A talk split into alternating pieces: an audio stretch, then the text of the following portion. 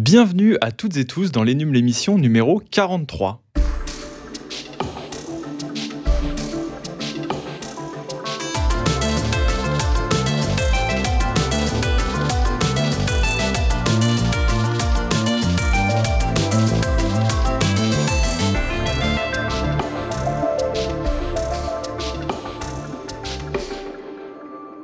Salut à tous, c'est Mathieu. C'est avec euh, un grand plaisir, comme chaque semaine, que je vous retrouve pour un nouveau numéro du podcast de la rédaction des numériques.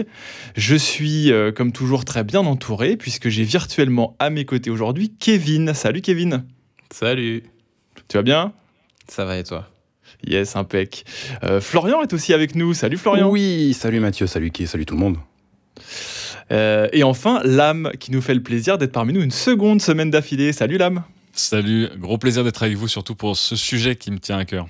Yes, parce que oui, on me souffle dans l'oreillette que euh, vous êtes tous animés par la passion du jeu vidéo, si si.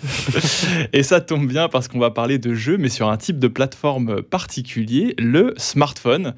On va pas faire durer le suspense plus longtemps, on va lancer tout de suite un petit jingle d'usage et on se plonge d'emblée dans ce grand bain du jeu mobile.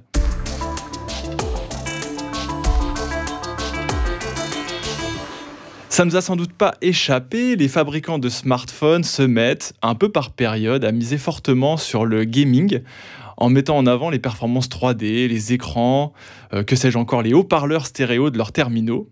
Mieux, certains poussent le concept un peu plus loin en développant des gammes d'accessoires, comme des manettes, pour faciliter la pratique du jeu mobile. Un jeu mobile dont l'essor ne se dément pas, alors l'idée aujourd'hui c'est pas de revenir sur les phénomènes du jeu mobile qui ont attiré tout un nouveau public dit un peu casual vers le jeu vidéo, euh, un jeu qui est à portée de main, très addictif, taillé pour amuser en faisant passer le temps, mais plutôt, bah, on est les nums, hein, donc on va parler de fabricants, de leurs smartphones, euh, qu'ils imaginent comme des consoles de jeux portables aussi, sur un créneau où il faut le dire, la, Nintendo Switch, bah, n'a pas beaucoup de concurrence, à l'exception de machines de niche qu'on trouve pas forcément chez les grands distributeurs.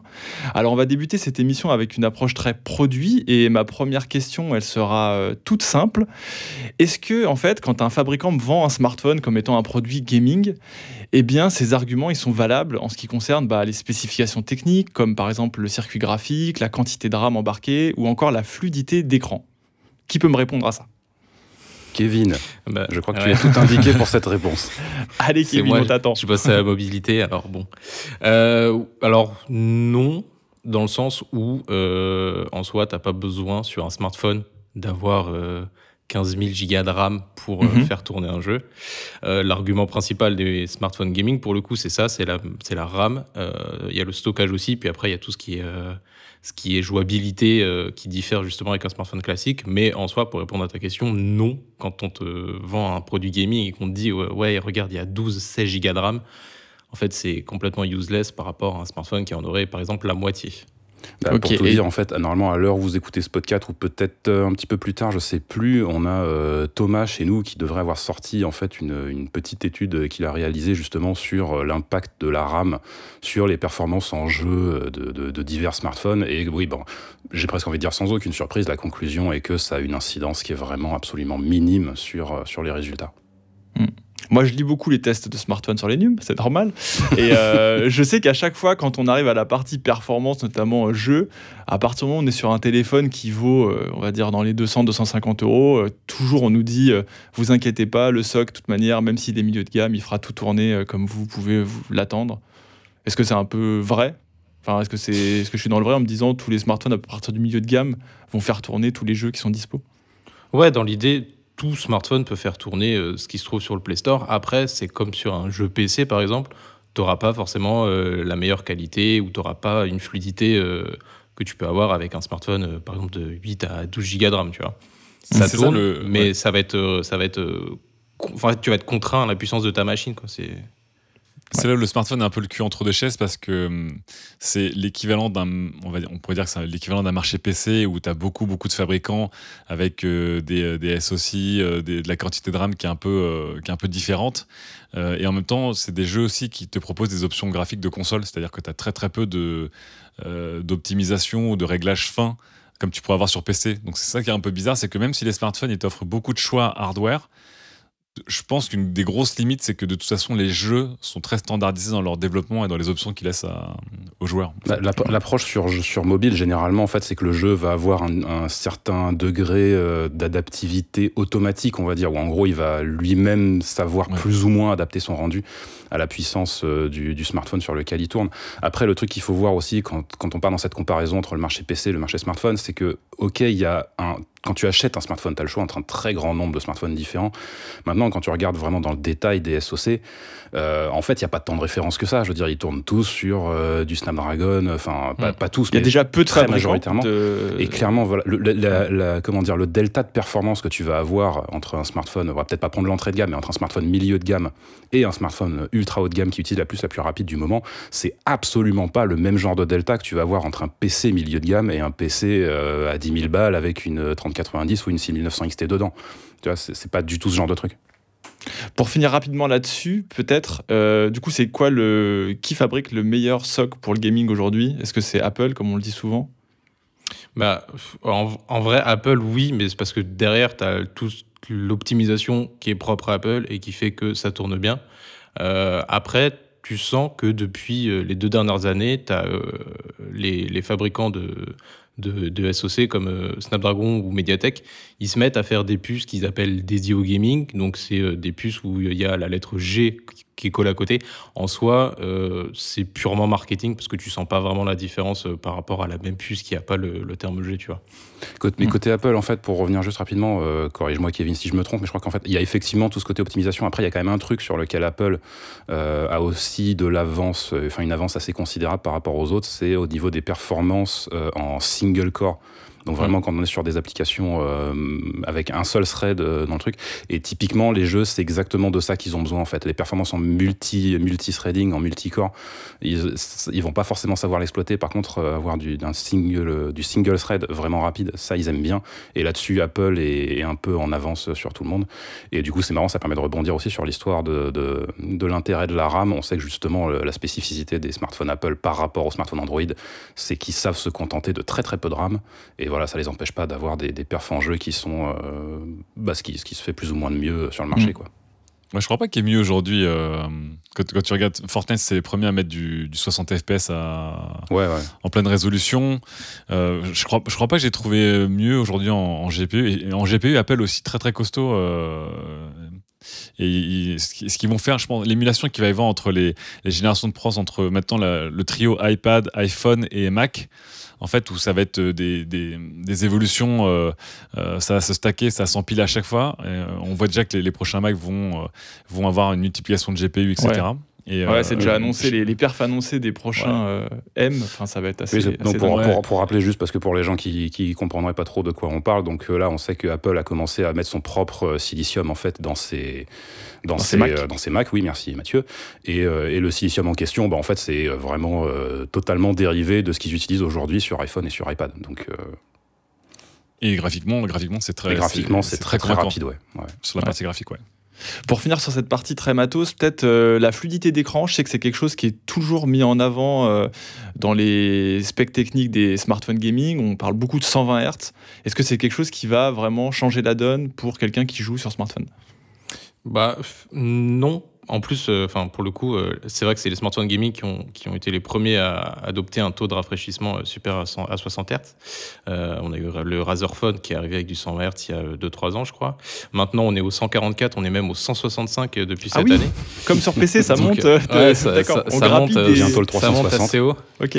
Mais pour le coup, pareil, c'est encore un argument marketing parce qu'en soi, il n'y a aucun jeu à l'heure actuelle. il y en a, si, il y en a peut-être 4, mais parce que ça a été développé, enfin, ça a été bossé avec les euh, en même temps euh, que le téléphone a été annoncé.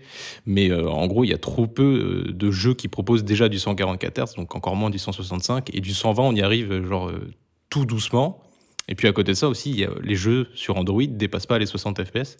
Donc pour le coup, à part Fortnite, qui, grâce à OnePlus, atteint le 90 FPS, mais après, c'est un truc exclusif. Donc, euh, mhm. Et Fortnite, je me demande s'il y a pas. Je, je, crois me souvenir qu'il y a un moment aussi où, quand il était encore dispo sur iOS, euh, il pouvait tourner en 120 FPS sur iPad Pro, il me semble. Ah, peut-être, ouais.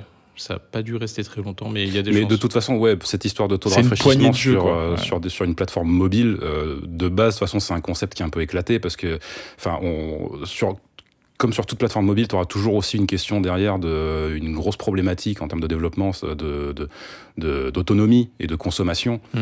Et, euh, et, et bon, le, le 120 FPS et plus, c'est, cool, mais enfin, c'est un luxe, quoi. C'est vraiment un truc. Donc, sur PC, sur console, pourquoi pas.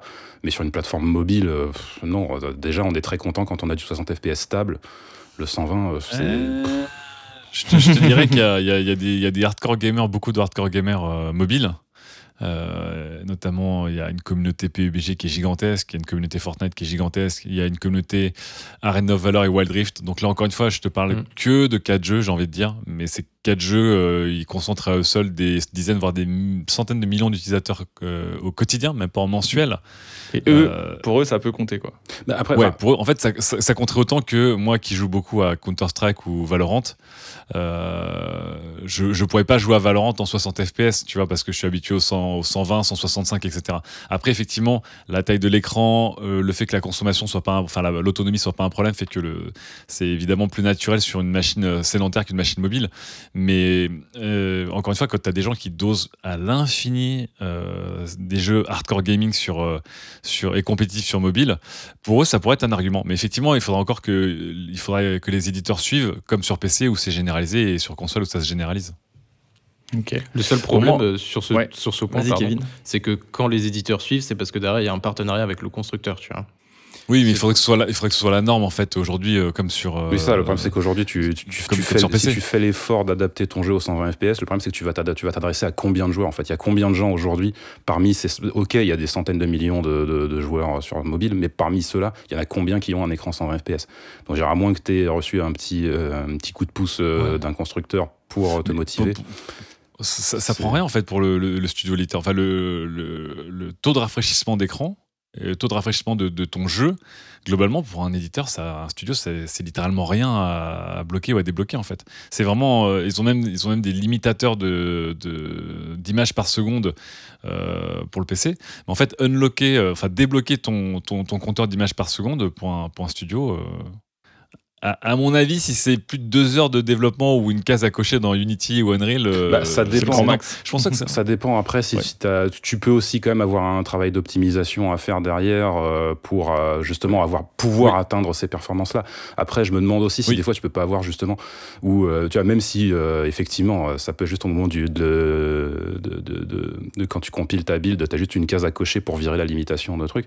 Est-ce que derrière si tu fais ça, tu risques pas de te taper des plaintes de gens qui vont dire oui mais du coup maintenant ton jeu il fait chauffer mon smartphone, il fait fondre la batterie en deux heures, tu vois. Et ils vont pas avoir envie de Ah s'embêter oui. avec ça aussi. Enfin, il y a, je, je Ouais, pense mais le même qu'il peut hardcore y dont avoir. parlait l'âme, lui, il joue avec le, le téléphone branché à la prise en Oui, permanence. mais, oui, mais le, hardcore, le hardcore, Les- c'est. Les mecs, ils ont la batterie, ils ont la batterie portable dans la poche. euh, Le- le- le genre, hardcore, euh, encore comme une la bonne fois, époque de Pokémon Go. Le hardcore, je veux dire, bah, c'est pas, évidemment pas un consommateur négligeable, mais je veux dire sur euh, les dizaines voire centaines de millions d'utilisateurs dont on parle, Ah oui, c'est quoi oui, comme oui. proportion, tu vois C'est Mm. Bon, est-ce que tous ces arguments qui sont sortis de la fiche technique, ils vont pas, euh, en plus de, je sais pas, tomber à, tomber à plat en fait dans un futur pas si lointain, puisqu'on nous promet quelque chose, on nous promet deux choses d'ailleurs, l'avènement du cloud gaming grâce aussi à la 5G. Est-ce qu'on y croit à ça, jouer en 5G, en cloud gaming euh, partout? Moi, j'y crois pas perso, mais après, euh, J'y crois à 100%. t'y crois à 100% l'âme Ouais, j'y crois, j'y crois à 100%. euh, euh, déjà, le cloud gaming, j'y crois beaucoup. Et, euh, et, la 5G, en fait, ça va se déployer assez vite, euh, même je pense plus vite que la 4G. Euh, ta- je pense que ta barrière de, de données va, va exploser aussi. Aujourd'hui, on est à 20, 30, 40 gigas, ça va passer sûrement à 200, 300, voire en illimité.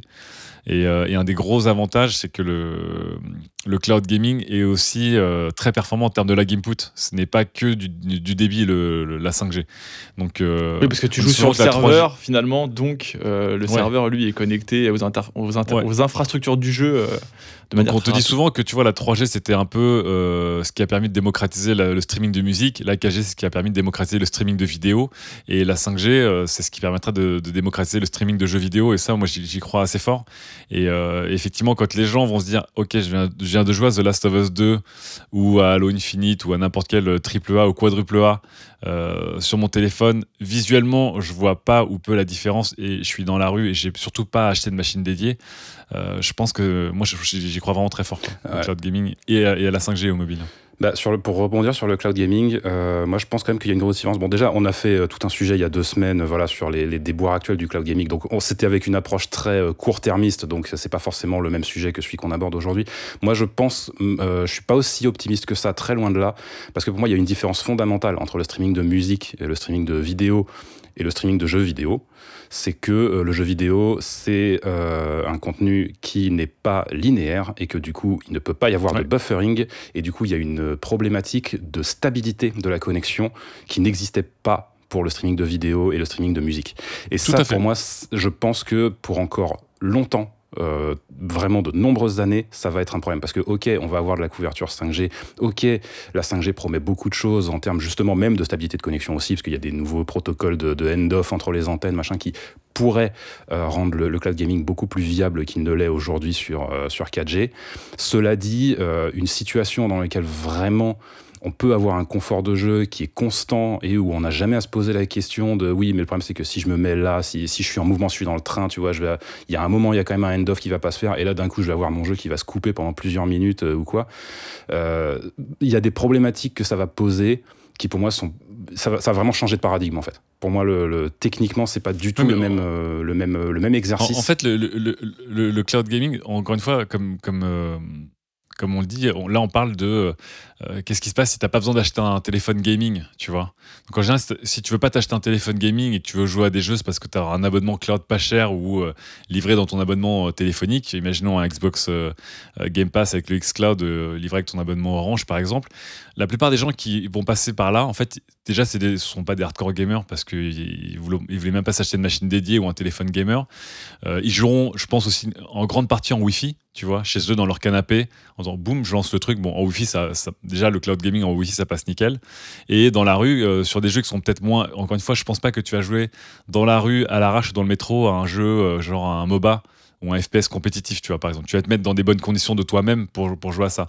Si tu joues à des jeux genre euh, des jeux d'aventure, des jeux solo et tout, je pense qu'en 5G, et en plus, encore une fois, l'autre facteur X du cloud gaming, c'est il y, a le débit ça c'est sûr. Mais le truc, ce sont aussi les algorithmes de compression. Et encore une fois, on est sur des algorithmes de compression qui vont être beaucoup, beaucoup plus économiques. En fait, il y a vraiment un croisement de ligne qui fait, à mesure que ton débit augmente et que euh, ton, ton, nombre de mégabits par seconde demandé euh, descend, euh, et les deux ne, font que ne font qu'aller dans le bon sens en fait, parce qu'aujourd'hui les, les, prochains les prochains codecs euh, utilisés pour le, cloud gaming seront encore moins gourmands que ceux d'aujourd'hui.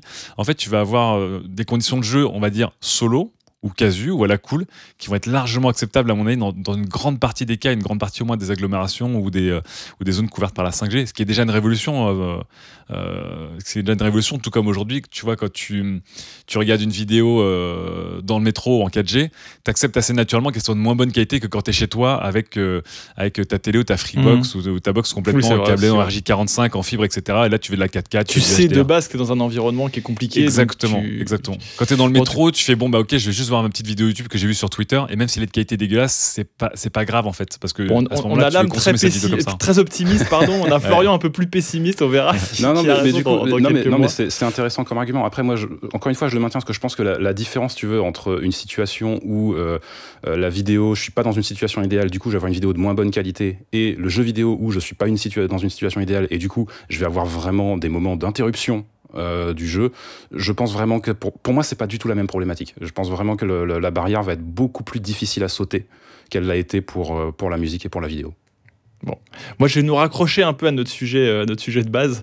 Évidemment, le truc intéressant côté matériel, lorsqu'on parle de smartphone gaming, eh ben, ce sont les accessoires. ça fait maintenant un bon nombre d'années qu'on a vu se développer des manettes qui sont pensées pour transformer hein, les téléphones en console de poche, on va dire. Certains se souviendront même du PlayStation Phone, hein, par exemple. Ce, fut un projet. Oh. Et moi, je veux savoir où est-ce qu'on en est en fait. Est-ce qu'il y a des fabricants qui ont sorti de vrais concepts intéressants? Est-ce qu'il y a des choses encore plus originales que de simples manettes qui sortent aujourd'hui? Ben euh, non, pas, pas vraiment. Le, les seuls, le seul fabricant, à ma connaissance, qui fait ça et qui fait ça bien, c'est euh, Razer avec le Kishi, si je dis pas de bêtises. Je crois que ça s'appelle comme ça. Ouais. Il y avait pas une sorte de Black euh, Shark aussi à un moment On n'a pas testé ça Euh, voilà, Black ouais. Shark, pour le coup, c'est un constructeur de téléphone. Donc, euh, enfin, pour le coup, il y a aussi des accessoires, mais en, en pur accessoire sans euh, téléphone, puisque Razer a arrêté les smartphones gaming, c'est vraiment le, le Kishi qui est une espèce de double manette. En gros, c'est des Joy-Con qui viennent se coller à ton téléphone. de chaque côté. Hmm. de chaque côté, ouais. Après, les constructeurs de smartphones gaming proposent des accessoires pour aller avec. Euh, enfin, il y en a que deux, il y a Asus et Black Shark pour le coup, qui euh, proposent euh, du côté de Asus. Alors, tu as un ventilateur qui va avec pour refroidir, pour refroidir, ton, pour refroidir ton smartphone. Forcément, un petit, Euh, petit ventilo pour voilà. dire attention, Bah ça va chauffer sinon. Mais Est-ce qu'il est RGB le ventilo? C'est ça la question. Le ventilo est RGB, Ah. euh, mais chez Black Shark. Euh, cette année, pas chez Asus. Il se calme un peu avec le RGB. C'est, euh, c'est- Ils ont Donc, du mal à, ça, à se aussi- procurer les diodes suffisantes. Et tu as aussi les manettes. euh, et pour le coup, les manettes, ça ressemble vraiment à des Joy-Con. Et ensuite, ça peut se poser sur un socle pour faire une vraie manette euh, comme tu peux avoir sur une console euh, de salon. Quoi. Sur ces accessoires, souvent, moi je sais que j'avais essayé il y a longtemps une manette Steel Series, pareil, où tu mettais le téléphone au milieu de l'iPhone et ça se connectait en Bluetooth. Et on sait très bien que le Bluetooth a une latence. Et pour le coup, l'expérience que j'avais eue n'était pas incroyable parce qu'on m'avait fait jouer, je crois, à Asphalt, qui était un jeu de course, et tu sentais le, la microseconde, enfin, toi, le, le, le de, de différence, et ça rendait le jeu un peu lourd à jouer. Est-ce que ça, c'est une problématique qu'on a encore aujourd'hui? Plus trop. Euh, après, je t'avoue que quand je joue sur un smartphone gaming, je joue plus avec, euh, avec le téléphone en lui-même qu'avec les accessoires. Parce que en fait, je trouve ça chiant de mettre les accessoires. Le seul truc que je mets, c'est le ventilateur parce que pour le coup, ça fonctionne. Ah, et, ça refroidit et ça refroidit vraiment le ça refroidit vraiment le smartphone après il y a tout un truc de conception en interne qui fait que euh, maintenant tu pourrais t'en passer mais euh, mais non les accessoires je les utilise pas trop euh, d'autant qu'à l'époque enfin je me souviens que le premier euh, rock que j'ai testé c'était le Rock Phone 2 du coup et lui il est arrivé avec une valise d'accessoires je m'en rappelle, je m'en rappelle de celle-là. et euh, la- dans la valise il y avait euh, il y avait euh, au moins euh, je pense 10 ou 12 accessoires différents ah oui, quand même, ils avaient Euh, fait l'effort, quoi. mais enfin, c'était complètement débile parce que personne allait utiliser tout ça. Déjà, en plus, c'était c'était du coup euh, à te acheter euh, en sépar- séparément, donc ça coûtait quand même assez cher. Mais t'avais des trucs euh, complètement fous. T'avais genre un double écran, un deuxième écran, et du coup, tu mettais ton smartphone dedans. Ça, ça faisait une Nintendo, ça faisait une Nintendo DS. Enfin, t'avais un deuxième panneau LED. T'avais euh, t'avais un dock qui pouvait se connecter au PC ou à la télé pour jouer sur ta télé. Mais genre, enfin, tu veux pas jouer à un jeu mobile sur ta télé parce que Mais non, mais achète-toi une console, mec. Ah. voilà, Ah, c'est- c'est il y, ça, a en des fait. trucs- il y avait des trucs comme ça. Ils avaient même sorti un, un mesh Wi-Fi, enfin, pour justement euh, mettre à côté de ton, à côté de ton dock. Enfin, J'ai entendu un mèche Wi-Fi et du coup j'ai faim. et, Le méchou Et- fi. C'est vrai et du est coup, bientôt ils- midi ils en ont- plus. Là. Ils ont pas reconduit la valise et euh, l'an dernier, ils avaient déjà réduit un peu les effectifs euh, d'accessoires. Ils avaient, il y avait une espèce de rétrocompatibilité aussi qui était sympa entre le Rock Phone 3 et le Rock Phone 2. Et cette année, ils, sont, ils, ont, un peu, ils ont un peu abandonné euh, et bien leur en a pris euh, puisque tu as vraiment ventilateur et euh, ce qu'ils appellent le Rock Kunai chez Asus euh, qui sont vraiment les deux accessoires phares et qui pour le coup peuvent euh, renforcer l'expérience. Lame, t'as dit un truc très juste, t'as dit, euh, Gab, achète-toi une console. Est-ce que finalement, il y a un vrai public pour tout ça? Enfin, je veux dire, au sens large, hein, au-delà des hardcore dont tu parlais tout à l'heure. honnêtement, je pense pas. Je pense pas. En fait, en vrai, quand tu achètes un, un- quand tu veux jouer sur mobile, c'est que tu veux jouer sur mobile. C'est que tu dis justement, je me prends pas la tête à avoir un objet dédié. Donc, je te parle même pas d'accessoires. Euh, utiliser ton mobile avec euh, effectivement le. Tu, sais, tu, tu lui clipser les pads à côté tire, tu le coinces dedans ou tu le pinces avec un machin. Déjà, tu sais que ton mobile, euh, tu dois l'utiliser toutes les à peu près les quand tu l'as en main toutes les 3 minutes, tu l'utilises parce qu'il y a un message, une notification, un mail. Bon, déjà, ton mobile Grave, en fait, ça tu te l'utilises tout le coupe temps. complet de l'expérience Ouais. de jeu. Donc, quand tu lui accroches un pad avec une ventouse, une pince, un machin, etc., en fait, on l'a tous essayé.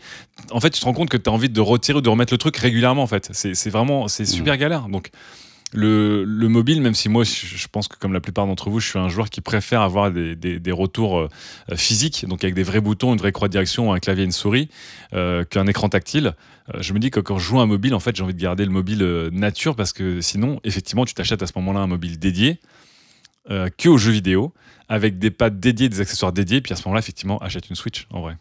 C'est ça en fait. L'idée, c'est vraiment. GPD Win pour les, pour les plus Ouais, mais l'idée, oui, en fait, c'est vraiment ça. Mais je pense que l'erreur que font les, les industriels, enfin, en tout cas c'est comme ça que je le perçois du haut de, de, de, de ma stature, euh, c'est de penser que, euh, voilà, de voir en fait cette explosion du jeu mobile et de penser que l'approche à prendre maintenant, la chose à faire, c'est de prendre le jeu tel qu'il existe sur console et d'essayer de l'importer sur mobile.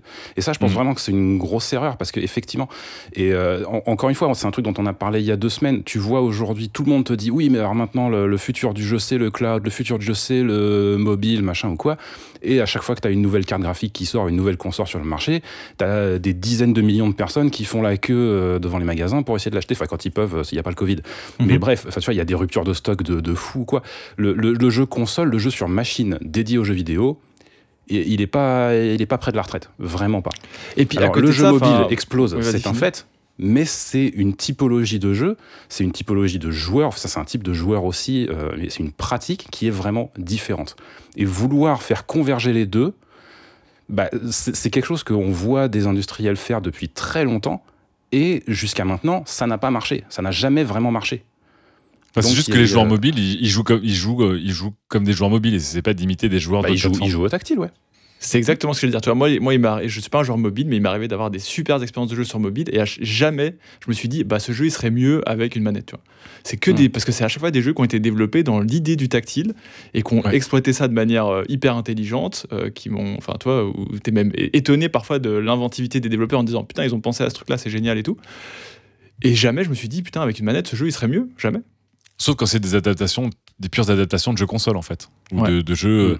de jeux, euh, de jeux comment dire, euh, euh, clavier souris. Mais même aujourd'hui, quand, quand, tu prends des jeux, donc vraiment, je vais prendre les, les, deux genres les plus les plus hardcore, qui sont le FPS, le fast FPS et le MOBA. Euh, aujourd'hui, tu vois des joueurs de, de, de, fast FPS comme Fortnite euh, ou de FPS hystériques comme, euh, comme non pas de, de, précision pardon comme PUBG et qui jouent, et qui, ont commencé au tactile et qui jouent super bien au tactile et l'ergonomie c'est vraiment adapté. Et tu as des joueurs de MOBA, et notamment avec le fameux Arena of Valor en mhm. France et Honor of King en Chine, qui ont appris à jouer à ces MOBA avec des écrans tactiles, dont l'ergonomie avait été repensée pour l'écran tactile et c'était pas une émulation de de, souris qui rendait le truc euh, affreux. Et ça a cartonné. Ce sont des gens qui jouent à très très haut niveau pour qui c'est limite plus naturel que de jouer avec un clavier souris. Donc, euh, imiter, en fait, imiter des consoles, enfin, transformer ton téléphone mobile en console, tu te retrouves avec une console qui est plus chère, alors sûrement plus puissante, mais dont les jeux sont pas forcément optimisés, euh, avec des accessoires un peu propriétaires, euh, dont on, ne connaît pas un peu la pérennité, je te parle même pas de la fiabilité. Hmm. Euh, voilà. Pour moi, c'est chiant parce que c'est un objet qui sert à, tout dans ta vie constamment et c'est dur de le, de le privatiser, j'ai envie de dire, pour du gaming. Ou alors, c'est une machine dédiée qui coûte vraiment très cher pour faire que du gaming en dans les meilleures conditions. Mais ce que tu dis, oui, sur le fait que c'est une machine qui te sert plus ou moins 24 heures sur 24 dans ta vie, c'est intéressant parce que, euh, comme vous le savez peut-être, moi j'ai un autre truc que j'aime bien dans la vie, c'est la réalité virtuelle. Et euh, bah, c'est justement, c'est une erreur qui a aussi déjà été faite dans la réalité virtuelle, où euh, bah, au tout début, quand on voyait que les casques étaient très très chers, que le prix allait être un problème pour l'adoption par le grand public, il y a pas mal de constructeurs qui se sont dit, ouais, mais t'inquiète pas, la solution magique en fait, c'est que plutôt que de vendre un casque complet aux gens, on va juste leur vendre une visière dans laquelle ils pourront glisser leur smartphone.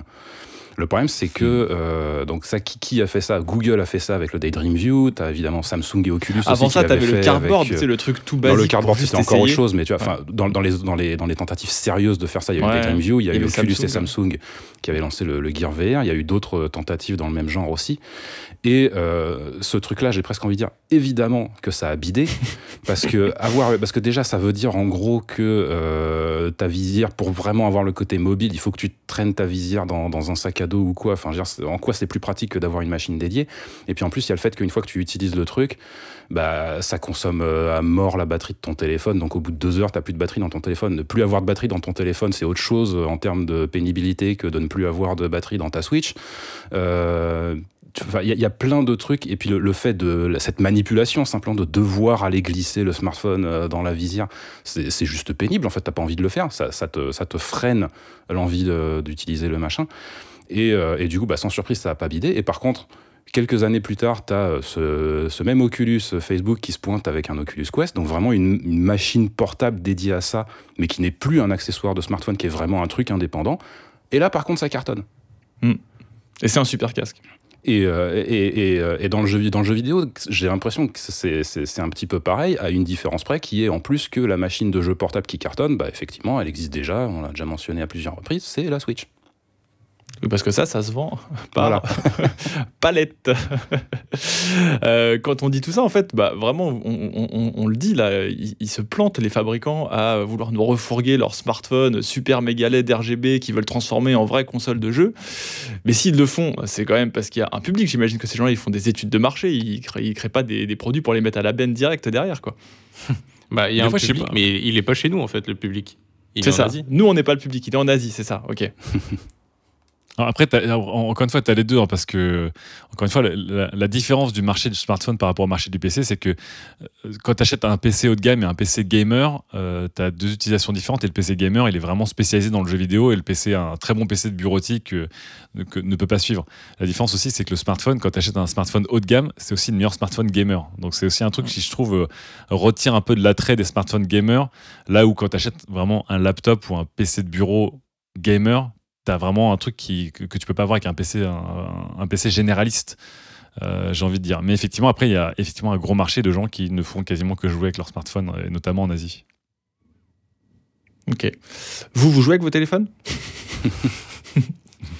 Oui, mais je joue qu'à des jeux en mode portrait. En fait, ça me saoule de passer en paysage et les, rares jeux, les rares jeux que je joue en paysage, en fait, je les supprime au bout de 2-3 jours parce qu'en fait, ça me gaffe, tu vois. Simplement, le, fait de devoir tenir ton téléphone à l'horizontale, c'est bah, si, quelque chose si je joue en mode si je joue en mode paysage, en fait, je joue avec ma Switch. Euh, enfin, c'est aussi simple que ça. Pour moi, le jeu mobile, ça doit être un jeu que tu peux lancer rapidement, où tu peux faire quelques parties, euh, genre dans le métro ou quand tu es en déplacement comme ça.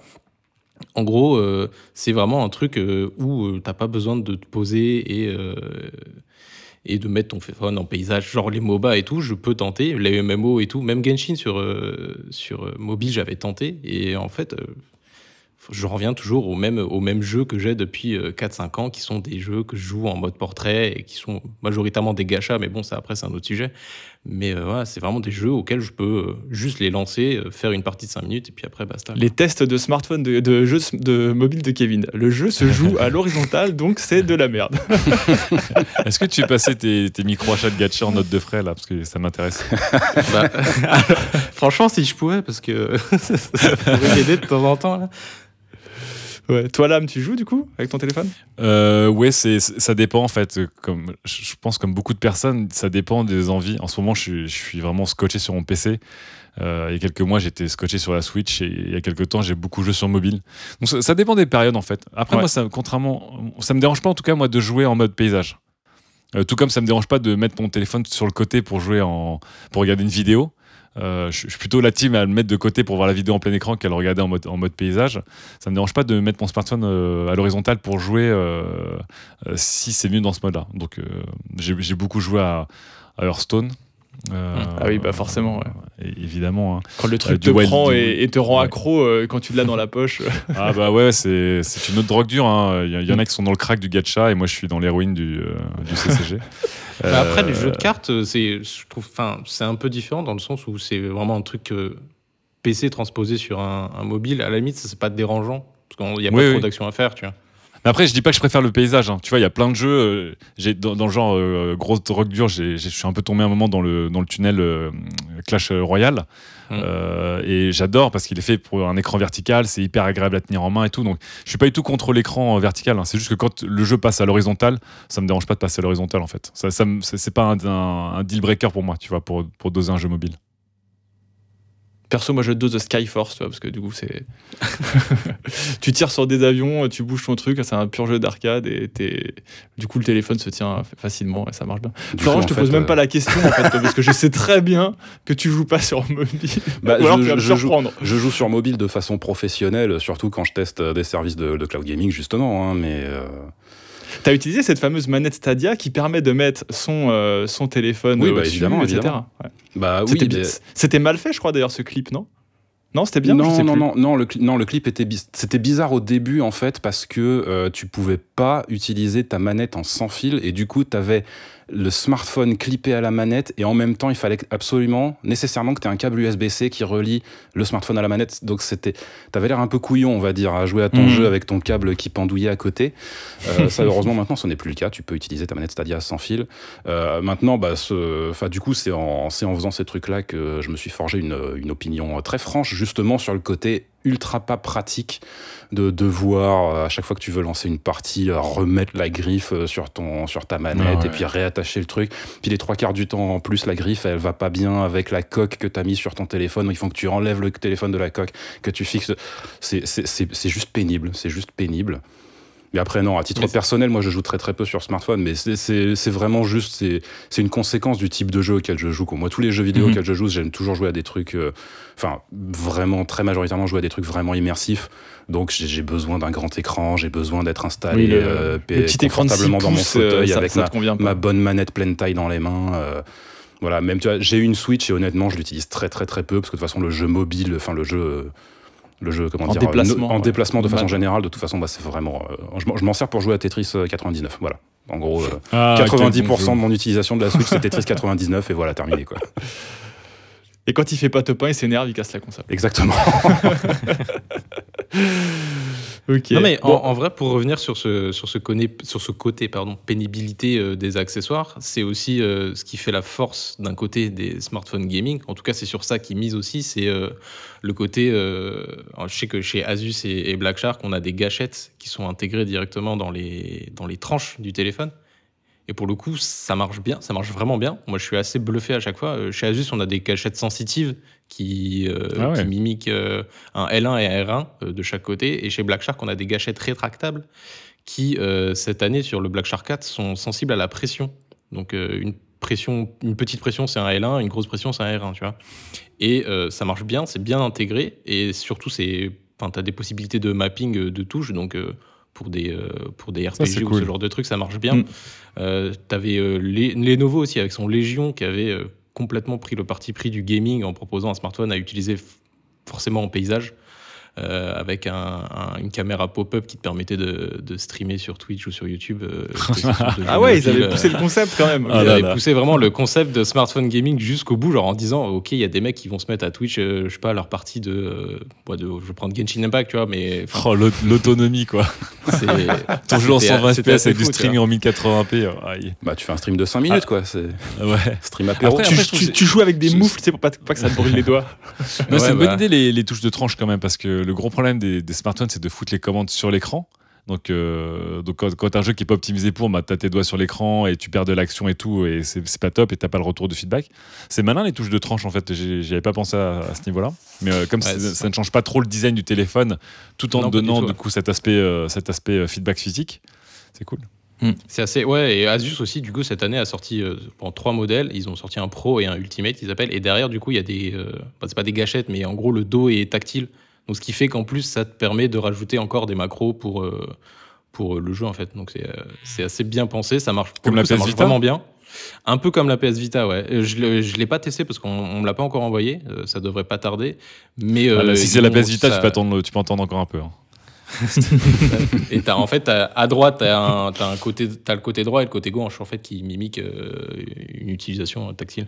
Donc c'est plutôt bien pensé. Après, euh, dans l'idée, ça marche bien. Est-ce que vraiment, après, les gens vont s'en servir euh, tout le temps on a, on a un peu découragé les gens, je veux dire, dans cette émission, mais les solutions dont tu parles là ont l'air effectivement d'être plutôt euh, bien bah, pensées. ça, renforce d'offrir des, solutions en fait aux gens qui vraiment jouent sur mobile et cherchent une prise en main particulière, pouvoir, comme tu l'as dit, mapper des touches, trouver des raccourcis qui vont faciliter leur pratique euh, dans un jeu particulier. Ça, c'est plutôt cool, quoi.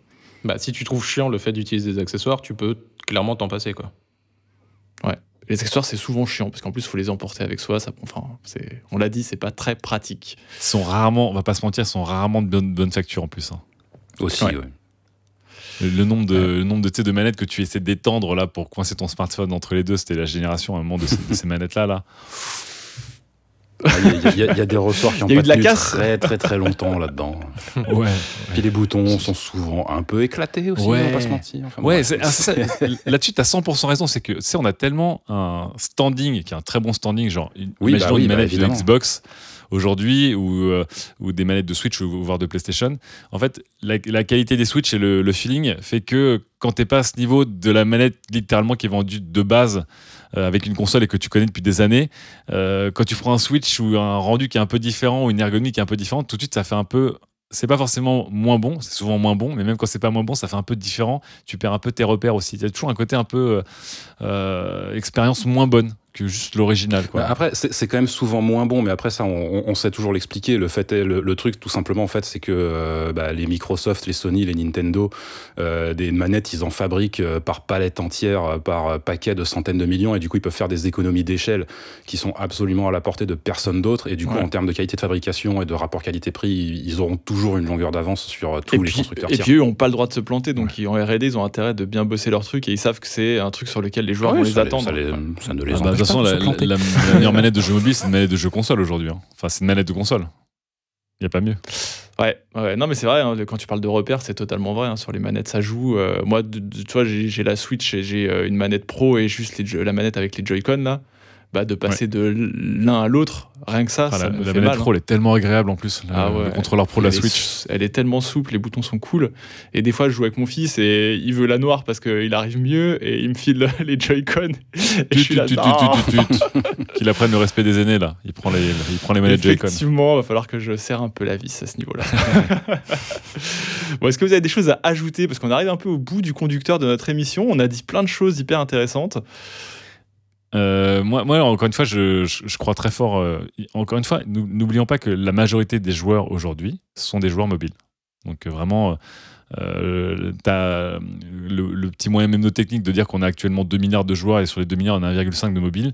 Il est vrai. Il veut aussi dire que sur ces 1,5 milliards de joueurs et de joueuses, évidemment, il y en a une immense partie qui est très, très casu et qui sont surtout des gens qui vont, qui vont doser du, du, euh, du Candy Crush.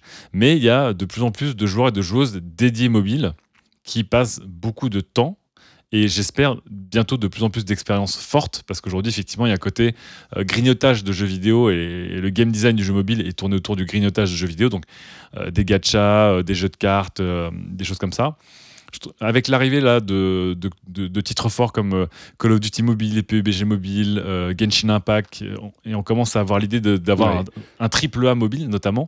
Euh, le cloud gaming, beaucoup de choses font que je, pense que le, gaming va sortir, le gaming mobile va sortir du ghetto un peu. ok, tout le monde y joue, mais sans trop de, on va dire, de d'affect par rapport à, des plateformes dédiées.